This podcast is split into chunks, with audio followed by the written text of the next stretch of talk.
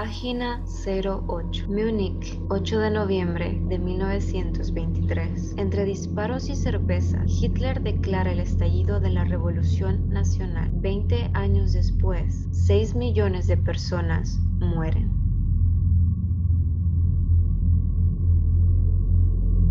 Cada noche me oprime una terrible agonía. Me paraliza y me deja en la profunda oscuridad.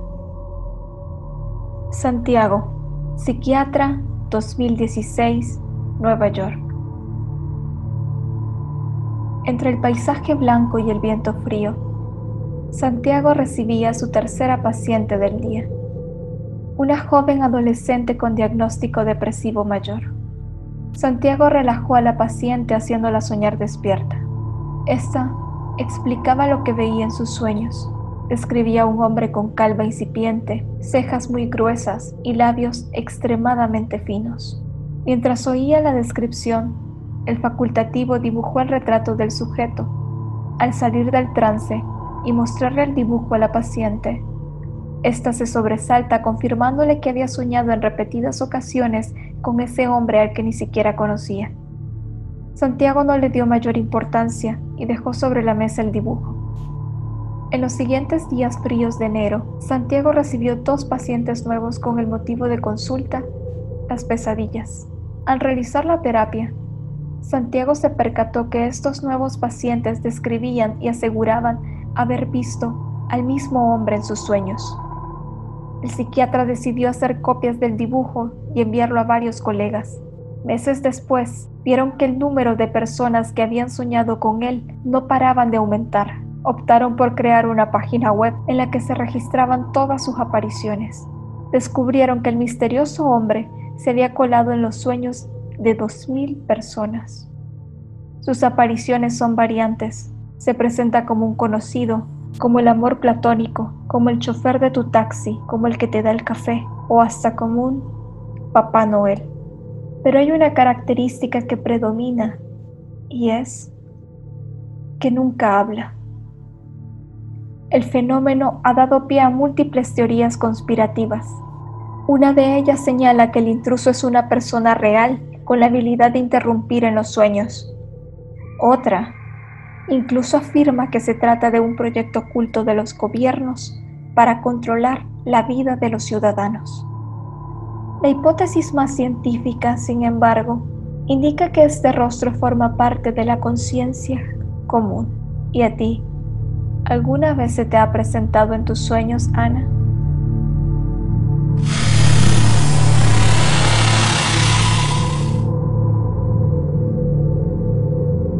Qué bizarro es el mundo de los sueños. Y de las pesadillas. ¿Sabías que sueño viene del latín somnum? Somnum, somnum, somnum, somnum. Es como entrar a otra realidad. Bueno, soñar es una representación mental de imágenes y sonidos que surgen de manera involuntaria. Una persona adulta hmm, normal, duerme en promedio 8 horas diarias. ¿Y soñamos las 8 horas? Casi, pero no. Existen dos fases perfectamente definidas, el sueño no REM y el REM. R-E-M. REM. Sí, REM. Movimientos oculares rápidos. Como ya mencionaba, hay dos fases. En la fase no REM, que no hay movimiento de los ojos, el cuerpo queda con sus funciones más básicas. Estás completamente relajado, sin movimientos más que de tu corazón y tus pulmones. Casi muerto. Es una práctica de la muerte pero tu cerebro aún funciona.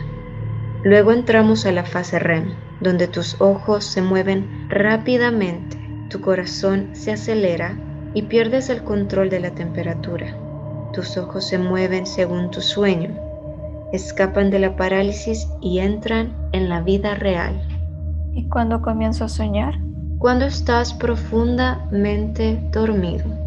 Introducido en una parálisis que solo tu cerebro funciona como si estuvieras despierto, pero tu tono muscular no existe. Eso es lo que no te permite gritar cuando estás en una pesadilla. Suena tortura. Y lo es, pero para nuestra suerte solo dura 90 minutos, de los cuales no recordarás absolutamente nada, a menos que despiertes súbitamente. Onírico.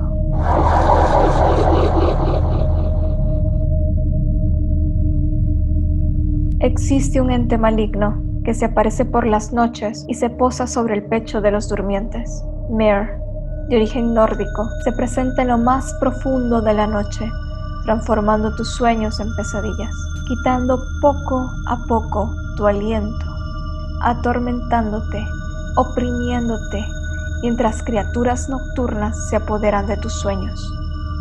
Esta criatura femenina de cabellos largos que ocultan su rostro y su cuerpo es el origen de la palabra pesadilla en inglés, nightmare. ¿Acaso es Mir la causante de mis parálisis del sueño?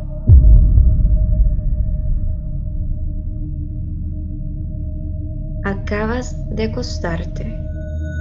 Apagas la luz de la habitación y poco a poco vas quedándote dormido. De pronto, te despiertas sin saber muy bien por qué. Te encuentras desorientado. Ves la habitación oscura. Todavía es de noche. Por el rabillo del ojo ves moverse algo al lado de la cama. Asustado, intentas girar la cabeza para mirar, pero te das cuenta de que te resulta imposible. Tus brazos y tus piernas tampoco responden. Estás completamente inmovilizado. La figura oscura a la que no puedes mirar directamente, pero sí ves moverse, continúa ahí. El silencio absoluto de la noche de repente se rompe por una respiración tranquila pero profunda que se oye detrás de ti, en el cabezal de la cama, casi al lado de tu oído, tan cerca que podría tocarte en cualquier momento. Su respiración contrasta con la tuya, cada vez más acelerada.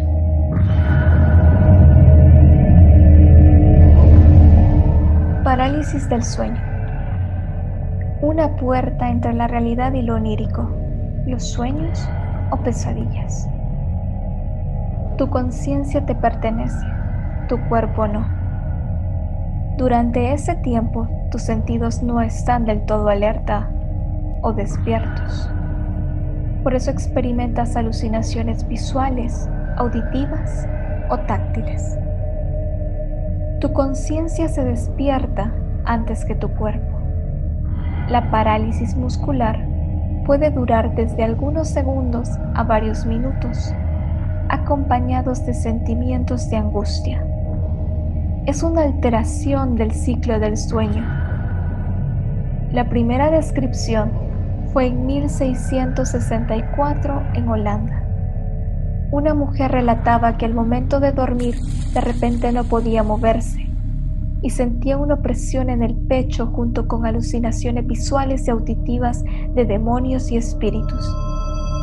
La parálisis del sueño se produce al menos una vez en la vida en el 40 a 50% de las personas aparentemente sanas, siendo más común en mujeres adolescentes.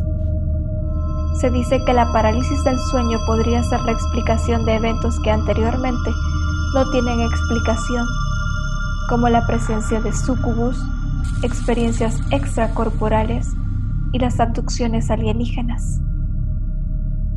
Tendremos que rezar a Baku. Lo que me recuerda que en 2015 ocho personas participaron en un experimento donde se documentaría lo que viven al cerrar los ojos en su habitación. El director Rodney Asher juega con los géneros documental y terror, que te dejarán pensando si lo que escuchas y miras es real. Lo más extraño de este documental es que los participantes, a pesar del hecho de no conocerse entre sí, muchos veían fantasmales hombres de las sombras. Esta es una de las razones por las que mucha gente insiste en que es más que un simple desorden del sueño.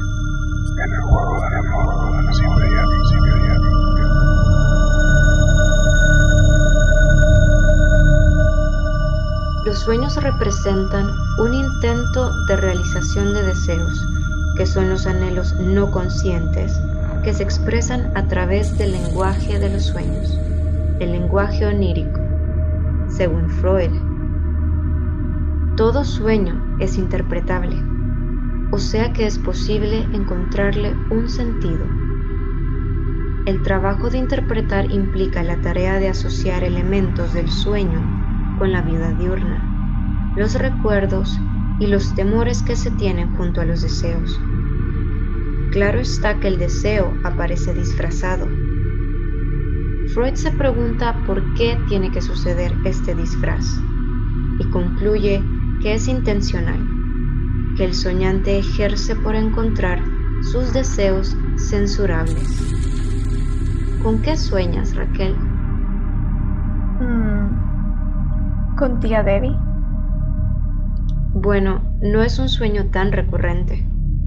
Lo que sí es recurrente es soñar con estar atrapado, que está relacionado con el miedo a la soledad, casi siempre después de perder a alguien física o emocionalmente.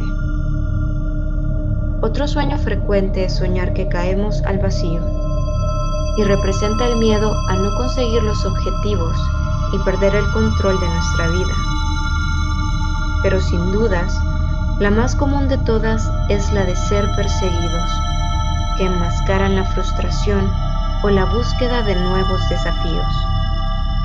Claro, esto varía según quién o qué te persigue, ya que generalmente refieren miedo a la confrontación. Vale que existe Baku para comerse todas mis pesadillas. O en este caso, a la tía Debbie.